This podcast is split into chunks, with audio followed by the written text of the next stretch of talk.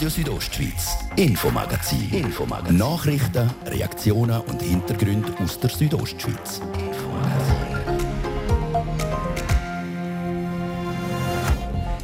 Der Bündner Polizeikommandant der Walter Schlegel reagiert auf ein belastendes Strafverfahren gegen Beamte. Ein Polizist aus dem Top-Kader will wegen diesen Verfahren jetzt doch nicht befördert werden. Für alle Betroffenen gilt die Unschuldsvermutung. Der Kommandant nimmt Stellung. Denn es ist ein mutiger Entscheid, den die Bündner Regierung im Dezember gefällt hat. Dank dem Entscheid ist die Bündner Bergbahnbranche mit einem hellblauen Auge durch die Corona-Wintersaison gekommen. Denn frisch Freispruch für den Christian J. Jenny. Der St. Moritzer Gemeindepräsident und Künstler gewinnt gestern den Prozess wegen geändertem Liedtext. Ein Interview mit dem Christian J. Jenny. Und so spät wie noch nie, in den nächsten Wochen wird in Riga der neue Eishockey-Weltmeister gekürt. Auf dem Eis in Riga sind auch die Bündner Andres Ambühl und Enzo Corvi. Das ist das Infomagazin bei Radio Südostschweiz vom Donnerstag am 20. Mai. Im Studio ist der Martin de Platzes. Einen guten Abend.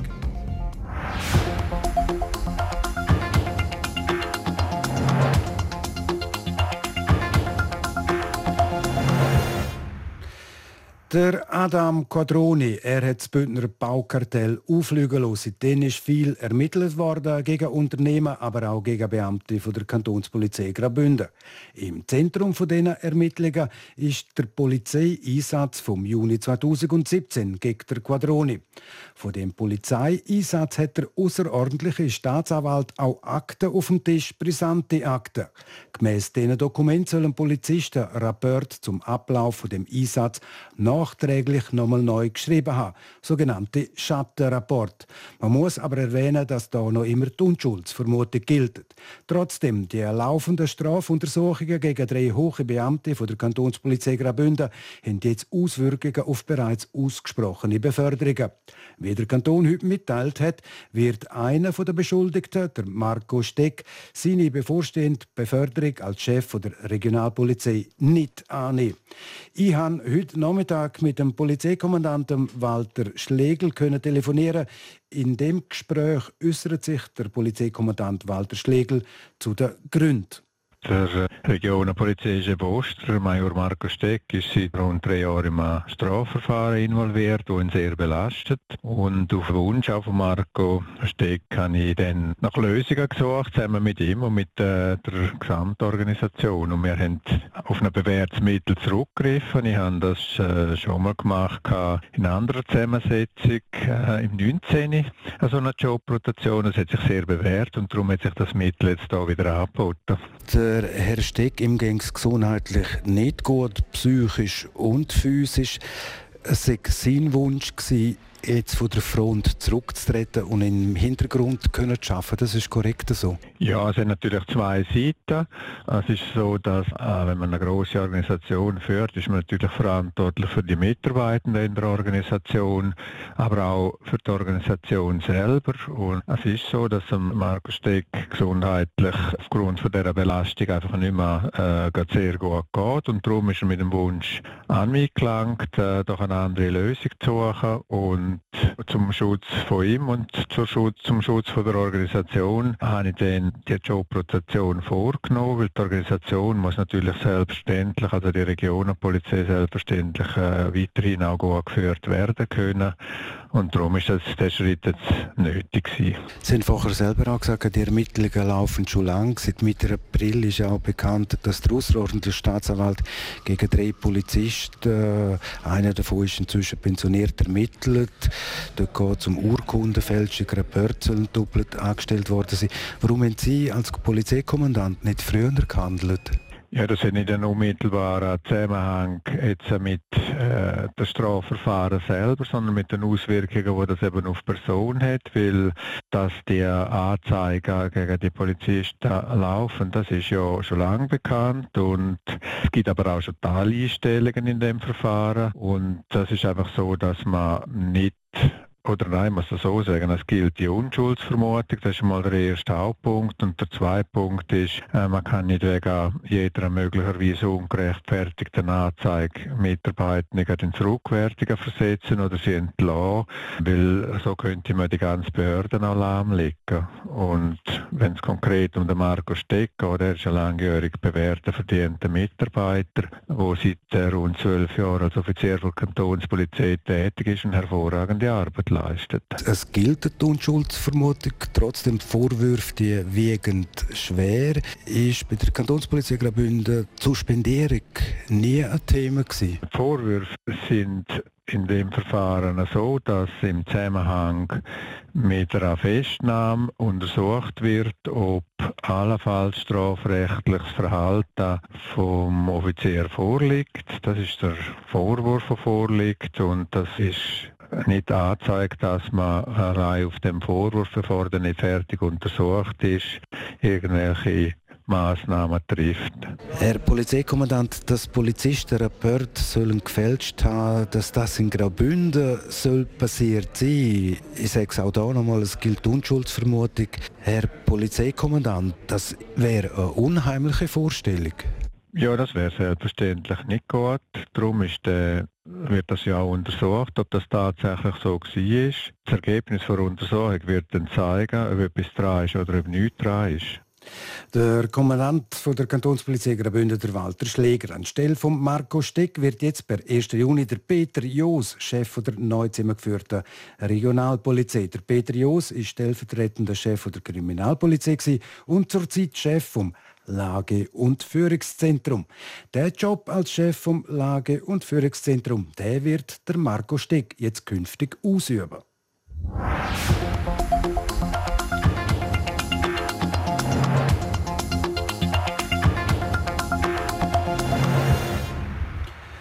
Restaurants, Museen, Theater und Kinos sind die letzten Monate wegen Coronavirus geschlossen. Auch Veranstaltungen wie Konzerte, Kulturanlässe oder Ausstellungen haben nicht stattgefunden.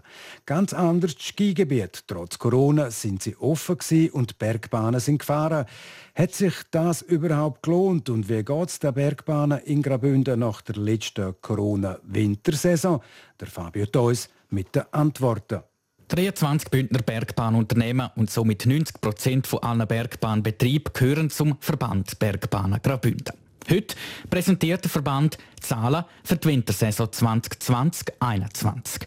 Es ist eine spezielle Saison. Die Bündner Regierung und der Verband Bergbahnen Graubünden haben den Kampf mit Bern aufgenommen und alles daran gesetzt, damit Skigebiete öffnen können. Und tatsächlich, sie gewinnen den Kampf und Bergbahnen fahren, trotz Corona. Ob sich der Kampf gelohnt hat, das zeigen seit heute Zahlen. Über eine Million weniger Gäste kommen im Winter 2020-2021 nach Graubünden Skifahren. Das tönt das erste Mal noch viel, ist aber etwa gleich viel wie bei der letzten Saison 2019-20, wo ebenfalls unter Corona gestanden ist. Und darum liegt der Gästerückgang über alle Regionen nur gerade bei einem Prozent. Es gibt aber Unterschied, wenn man die einzelnen Regionen dort anschauen. Die Bergbahnen an Rosenlenzer Heide und auch Davos Klosters können sogar an Gäste zulegen. Das Oberengadin und zur Selva verlieren nur leicht an Gäste und das Unterengadin beißt in den Suröpfel. Dort sind 13% weniger Gäste gekommen. Der Grund ist die Situation im Skigebiet Samnaun-Ischgl, wie der Geschäftsführer vom Verband Bergbahnen Graubünden, der Markus Gschwend, dann nachher im Interview erklärt. Zuerst aber noch zum Umsatz. In der letzten Wintersaison machen die Bündner Bergbahnen im Schnitt einen Verlust von rund 34 Millionen Franken. Auch da wird das Unterengadin mit einem Umsatzrückgang von 27 Prozent am härtesten getroffen. Bei allen anderen Bergbahnen hält sich der Umsatzverlust von durchschnittlich knapp 6 Prozent in Grenzen. Auch das ist im Vergleich zu der Wintersaison 2019-2020. Es ist wichtig, dass die Skigebiete in Graubünden trotz Corona offen sind, sagt Markus Geschwind. Wären Bergbahnen stillgestanden, dann wäre der finanzielle Schaden für den Kanton Graubünden viel höher. Heute Vormittag habe ich Markus Geschwind zum Interview getroffen. Am 9. Mai hat auf der Diabolezza der letzte Lift Halt gemacht für die Wintersaison 2021. Spezielle Wintersaison wegen der Corona-Zeit. Wenn Sie zurückschauen, was können Sie sagen, wie geht es der Bergbahn in Graubünden?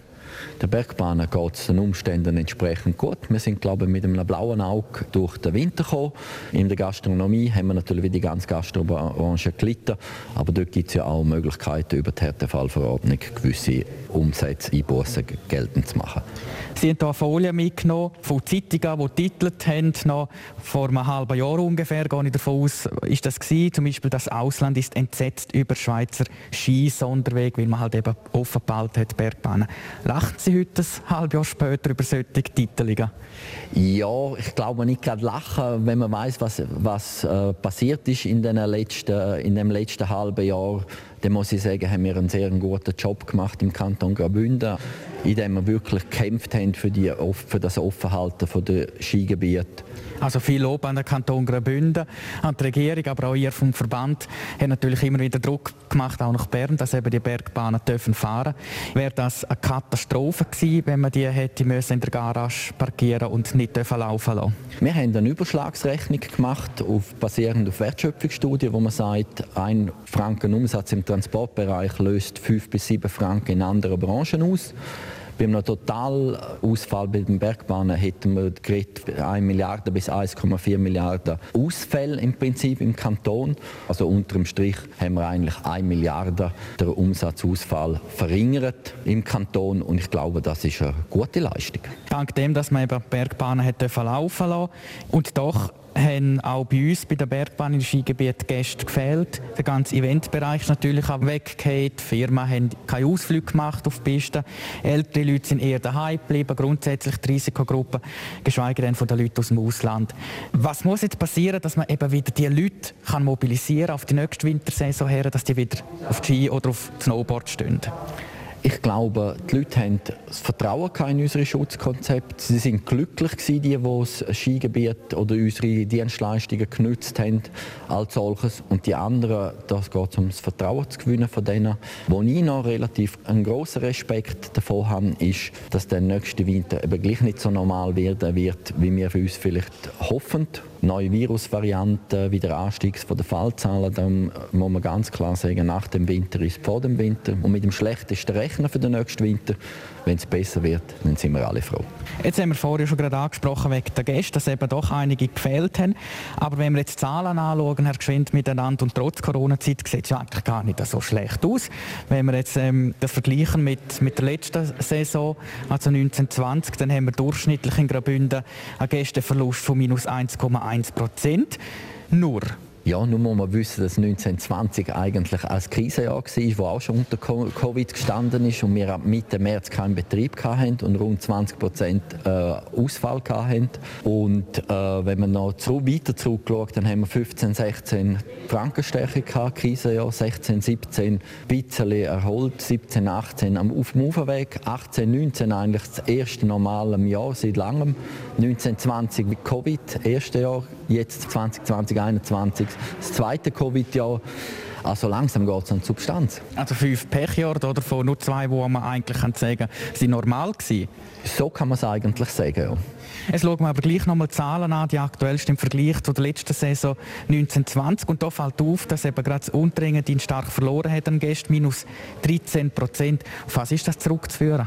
Äh, das Unterengadin hat grundsätzlich in der ganzen Covid-Pandemie äh, sehr stark verloren. Und dort muss man sagen, das ist insbesondere die Destination Samnaun, die dort hineinspielt, weil Samnaun hat müssen damit leben, dass Ischgl der Skibetrieb den ganzen Winter eingestellt hat und damit natürlich ein Großteil von ihrem Angebot weggefallen ist und das hat auch zur Folge gehabt, dass sie müssen mit dem Preis oben runtergehen Wie geht es eigentlich so ein bisschen den kleineren Bergbahnen oder Skigebieten? Das sind ja die, die am meisten darunter gelitten haben, oder täuscht das? Das täuscht. Ich denke, was ganz wichtig ist für die kleineren Bergbahnen, dass wir eigentlich einen normalen Winter hatten aufgrund der Winterungsverhältnisse, dass sie eigentlich normal haben können ihren Betrieb aufnehmen und teilweise haben sie sogar können davon profitieren, dass Gäste haben gesagt haben, wir gehen eher in die kleineren Skigebiete, weniger Menschenansammlungen, weder in den grossen Gebieten. Also da gibt es ganz unterschiedliche Resultate. Sagt der Markus Gschwind, der Geschäftsführer vom Verband Bergbahnen Graubünden. Im Interview mit dem Fabio Theus. Unterm Strich machen Bergbahnen im Kanton einen Umsatzminus von 34 Millionen Franken. Während Bergbahnen ganz geschlossen waren, wäre der Schaden um rund 1 Milliarde Franken höher. Das ist das Info-Magazin auf RSO im zweiten Teil, den mit diesen Themen der St. Moritzer Gemeindepräsident und Künstler, der Christian J. Jenny, gestern noch vor dem Richter in Zürich, beziehungsweise vor der Richterin in Zürich, heute im Interview auf RSO zu seinem Freispruch. Den Sport, Sport, Sport. Diese WM, wo am Samstag anfängt, der Bündner Radrennfahrer Dominik Bieler, der als Sportler vom Jahr nominiert ist, und nochmal Eishockey der Spengler Cup 2022. Seit heute ist bekannt, welche Mannschaften in Davos spielen. Jetzt zuerst Werbe, Kurznachrichten, Wetter und Verkehr.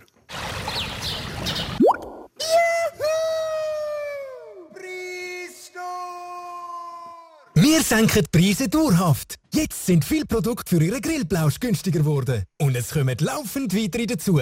Jetzt in Ihrem Mikro. 17.31 ist es Kurznachrichten. Jetzt auf RSO mit der Adrienne Kretli.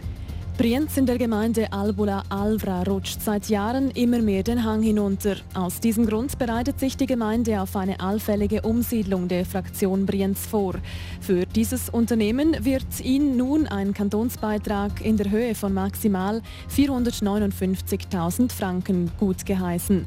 Diese sollen für das entsprechende Umsiedlungskonzept genutzt werden, schreibt der Kanton in einer Mitteilung. Mehrere Parlamentarierinnen und Parlamentarier verlangen vom Bundesrat ein nationales Härtefallprogramm für Studierende. Sie befürchten viele Ausbildungsabbrüche. Der Bundesrat blockt diese Idee jedoch ab. Erste Rückmeldungen hätten gezeigt, dass die Abbruchquote im Hochschulbereich stabil bleibe.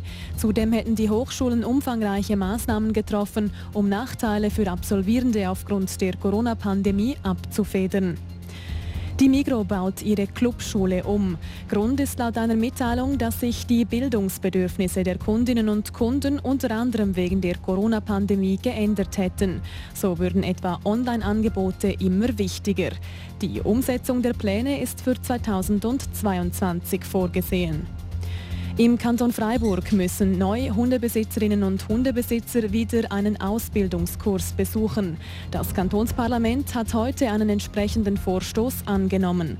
Konkret sollen neue Halterinnen oder Halter fünf Kursstunden absolvieren müssen. Weiter will der Staatsrat einen Test einführen, bei dem sowohl die Besitzer als auch der Hund begutachtet werden. Das Wetter präsentiert von der Pizzolbahnen. Täglich der Bergfrühling erleben mit dem Saisonstart am 8. Mai in Bad Ragaz. www.pizzol.com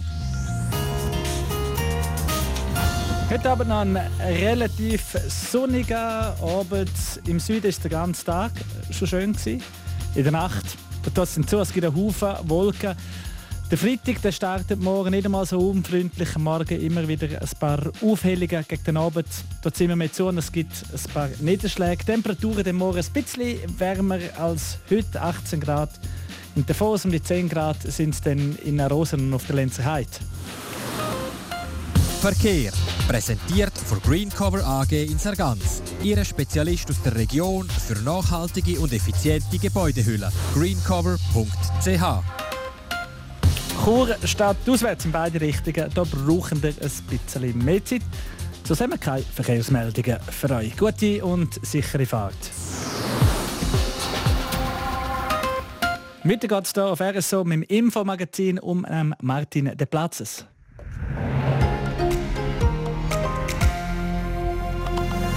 Radio Südostschweiz, Infomagazin. Infomagazin. Nachrichten, Reaktionen und Hintergründe aus der Südostschweiz.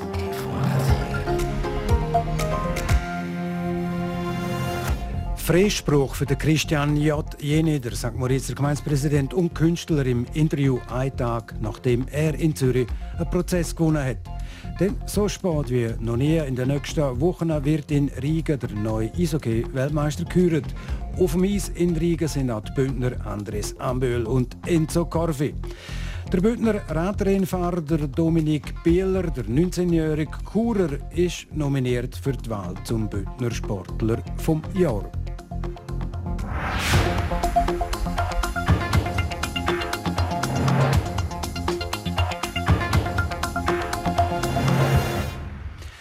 Freispruch lautet das Urteil für den St. Moritzer Gemeindepräsident und Entertainer Christian J. Jenny.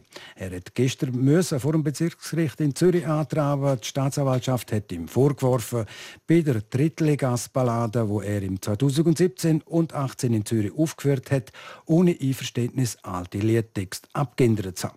Weil das Stück als Parodie geltet, hat ihn das Gericht aber freigesprochen.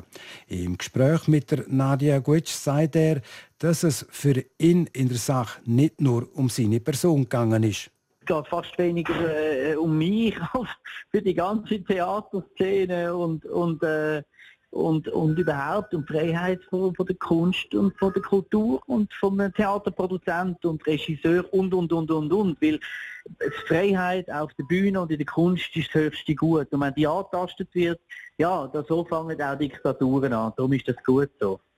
Eben, das Gericht ähm, hat entschieden, die Parodie soll Platz haben in der Kunst. Ähm, Parodie braucht keine Einwilligung vom Urheberrechtsinhaber. Ähm, wie ist das für Sie gewesen in der Verhandlung? Wie haben Sie argumentiert? Gar nicht argumentiert, weil äh, es ist ja alles gesagt gewesen. Die Akten sind völlig logisch und dargelegt. Äh, man hat einen guten, ich habe natürlich einen guten Urheberrechtler als Verteidiger gehabt, aber ich habe eigentlich nicht mehr viel dazu müssen sagen, weil für uns ist es einfach eine klare Sache wie es ist und dazu, dazu haben wir gar nicht mehr groß müssen argumentieren sondern man hat dann eher Gegenseiten angelesen und hat dann unsere Sicht nochmal geschildert, wie wir es empfunden haben, kurz und bündig. Aber ich, ich bin da sehr wortkarg geblieben, weil ich eigentlich immer überzeugt bin, äh, wir machen nichts anderes als altes Liedgut in die heutige Zeit zu übersetzen, damit das alte Liedgut auch schlussendlich am Leben erhalten bleibt. Also, eigentlich ist es ein, ein grotesker Prozess, weil ein bisschen, äh, weil die Gegenseite irgendwo die Hand, die sie füttert, beißt. Sie haben sehr ruhig gewirkt, das habe ich auch von meiner Kollegin erfahren, ähm, die am, am, Prozess teilgenommen hat. Sie sind sehr ruhig gewesen. Es ist eigentlich viel Aufregung um ihre Person gewesen und schlussendlich ähm, ist das Ganze ganz ruhig abgelaufen, kann man sagen. So ist es genau und äh, das ist auch ein bisschen ja, wie soll ich sagen, nicht gerade eine Strategie gewesen, aber ich habe immer gesagt, man muss das ein bisschen von meiner Person wegnehmen, weil die ganze Geschichte ist viel weitreichender, wenn das negativ rausgekommen wäre. Äh, es ist, hat nämlich sämtliche Theaterschaffende und Künstler beschnitten ihrer Freiheit.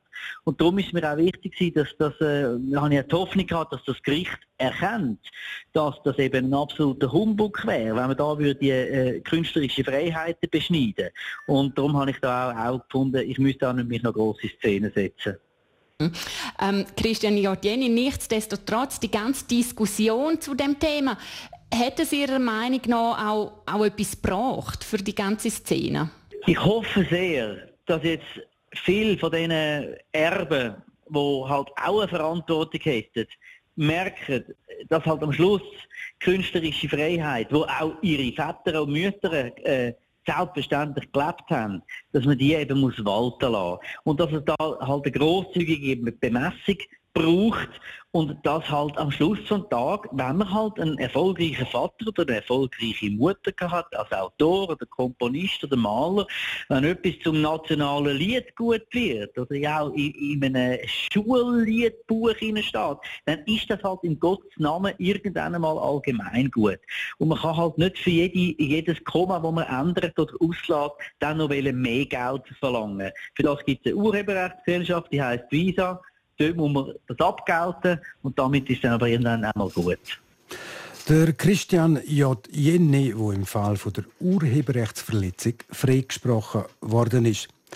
Wer hat doch der Zarli Garicet vor einem Haufen, Haufen Jahren gesungen? Mein Dach ist der Himmel von Zürich und das Bellevue, der Ort, wo ich pfuse. Und am Schluss von seinem Lied hat er noch angefügt und armeknössig bin ich von Trunz.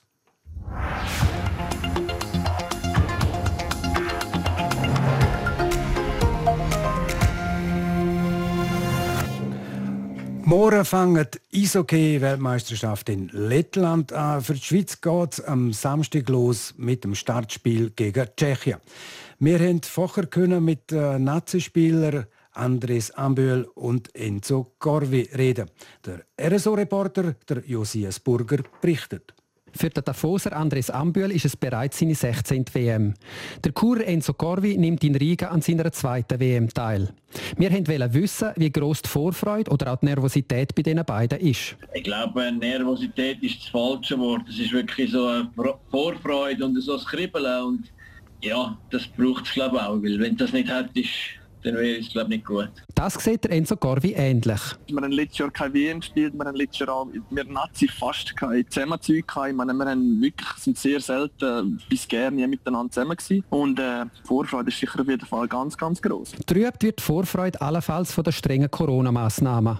Aber der Andres Ambiol nimmt das sportlich. So hast du erstens mal als Zuschauer das Spiel gehabt, plus in den Zeiten, wo du kein Spiel hast oder mal einen Tag frei hast, hast du sicher können aus dem Hotel gehen und vielleicht die Stadt ein bisschen anschauen. Ich glaube, das wird das Jahr sicher nicht der Fall sein, weil du eben in dieser Bubble bist. Aber am Schluss ja, spielt es glaube ich nicht so eine Rolle, weil du gehst dorthin zum Hockey spielen und, und das soll auch der Fokus drauf liegen. Die Schweiz will sich also nicht beirren lassen und sie hat wieder ein spielstarkes Team zusammen. Das Mal setzt der Coach Patrick Fischer auf eine noch offensivere Ausrichtung. Das heißt, weniger den Böck wegschlagen, mehr mit dem Böck machen. Etwas, wo man sogar wie durchaus entgegenkommen könnte. Ich bin immer ich bin einer, der gerne den Böck hat, das auf jeden Fall. Und äh, ja, mit dem neuen Spielsystem, also neues, groß hat sich ja nicht viel geändert, einfach in den offensiven Zonen äh, zwei, drei Sachen. Und äh, ja, letzte Woche ist es sicher noch schwer um ein bisschen reinkommen in das Ganze, aber äh, muss ehrlich sagen, jetzt in der zweiten Woche haben wir das eigentlich recht gut draussen und ich glaube, das äh, wird sicher der Erfolg sein zu diesem Spiel. Die Aussichten für die Schweizer Nazi sehen also gut aus. Natürlich hat es uns Wunder genommen, wie der Andres Ambühl die Ambitionen von seinem Team einschätzt. Ja, ich denke, das Ziel mit Albig äh, hoch gesteckt und eben, wenn man so Sachen erlebt hat und gesehen hat, wie ein Nachtrag man ist oder was es braucht, ich glaube, das sind Albig die Ansprüche, die man hat. Wenn man das Grosse und Ganze anschaut, mit Ziel und die Ansprüche so hoch sein wie möglich. Der Enzo Corvi wird so gerne noch ein bisschen deutlicher. Ja, unser Ziel ist, äh, ist ganz klar eine Goldmedaille holen. Wenn es dann halt äh, Bronzen- oder Silbermedaillen ist, natürlich auch nicht schlecht. Sagt der Enzo Corvi. Es bleibt zu hoffen, dass die Schweizer Nationalmannschaft gut ins Turnier startet und ihre ambitionierten Ziele erreicht. Der Match Schweiz gegen Tschechien am Samstag Böck-Einwurf ist im Viertel ab 7.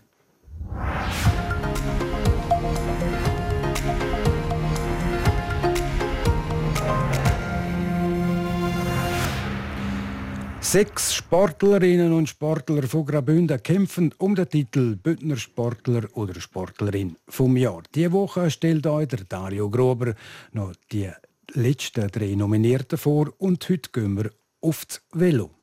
Nominiert zum Bündner Sportler vom Jahr ist der Radrennfahrer Dominik Bieler. Ich habe jetzt nicht damit gerechnet, habe das jetzt als erstes Mal mitgekriegt, äh, dass das überhaupt gibt.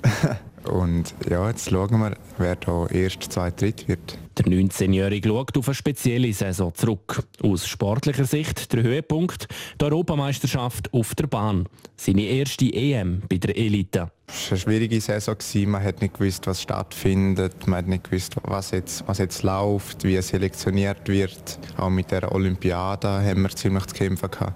Und ja, schlussendlich ähm, konnte ich dann können an die Elite-EM gehen auf die Bahn und der ist relativ gut gelaufen. Gut gelaufen heisst, in der Mannschaftsverfolgung am Bahn 4 gewinnt der Dominik Bieler die Bronzemedaille.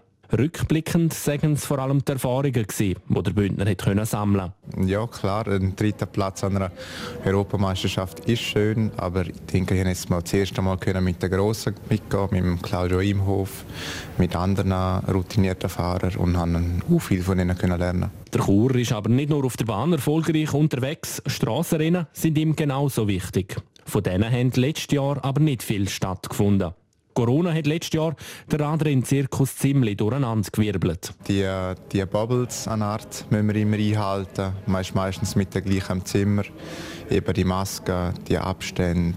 Man kann nicht so große Gruppen trainieren. Ja, und, und allgemein, man ist, man ist vorsichtiger, hat, hat noch andere Sachen im, im Hintergrund wegen dem. Und die Tests, Quarantäne haben wir ab und zu müssen gehen. Es kommen schon ein paar Sachen dazu.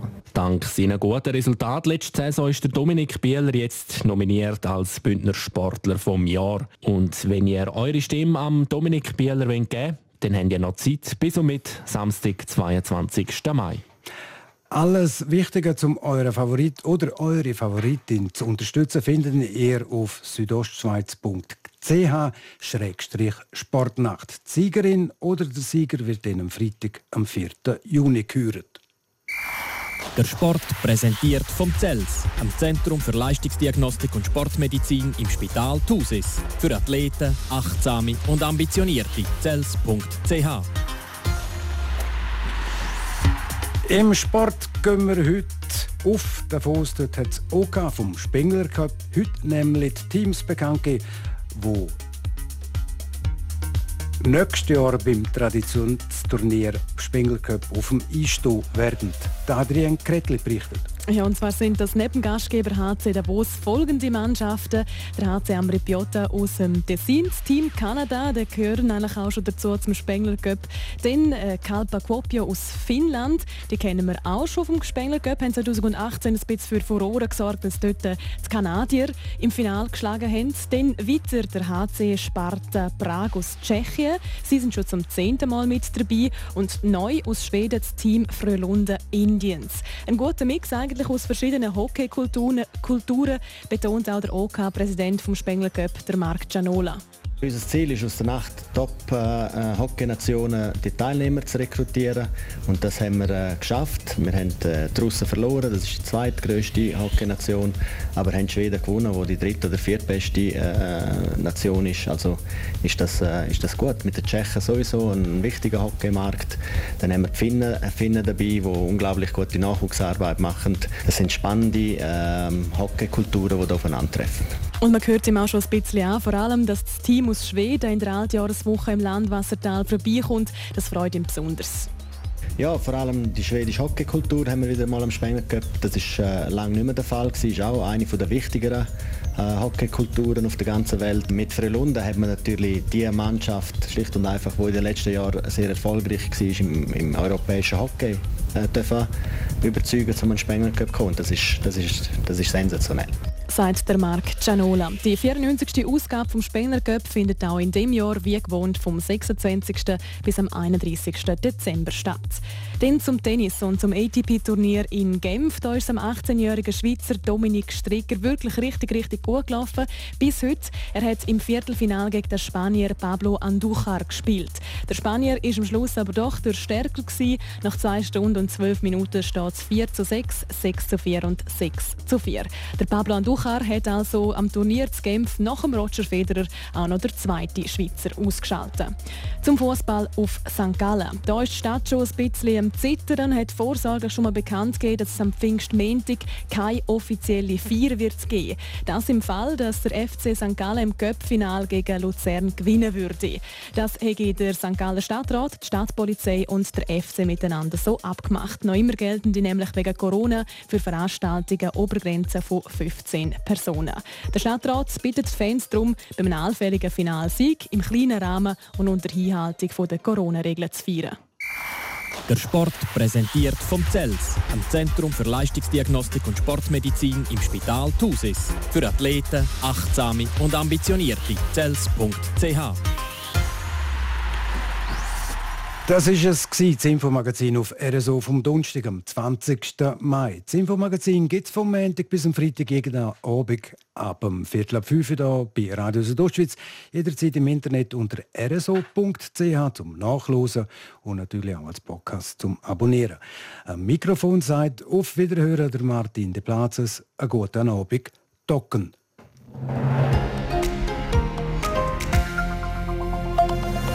Radio Südostschweiz, Infomagazin. Infomagazin. Nachrichten, Reaktionen und Hintergründe aus der Südostschweiz. Infomagazin.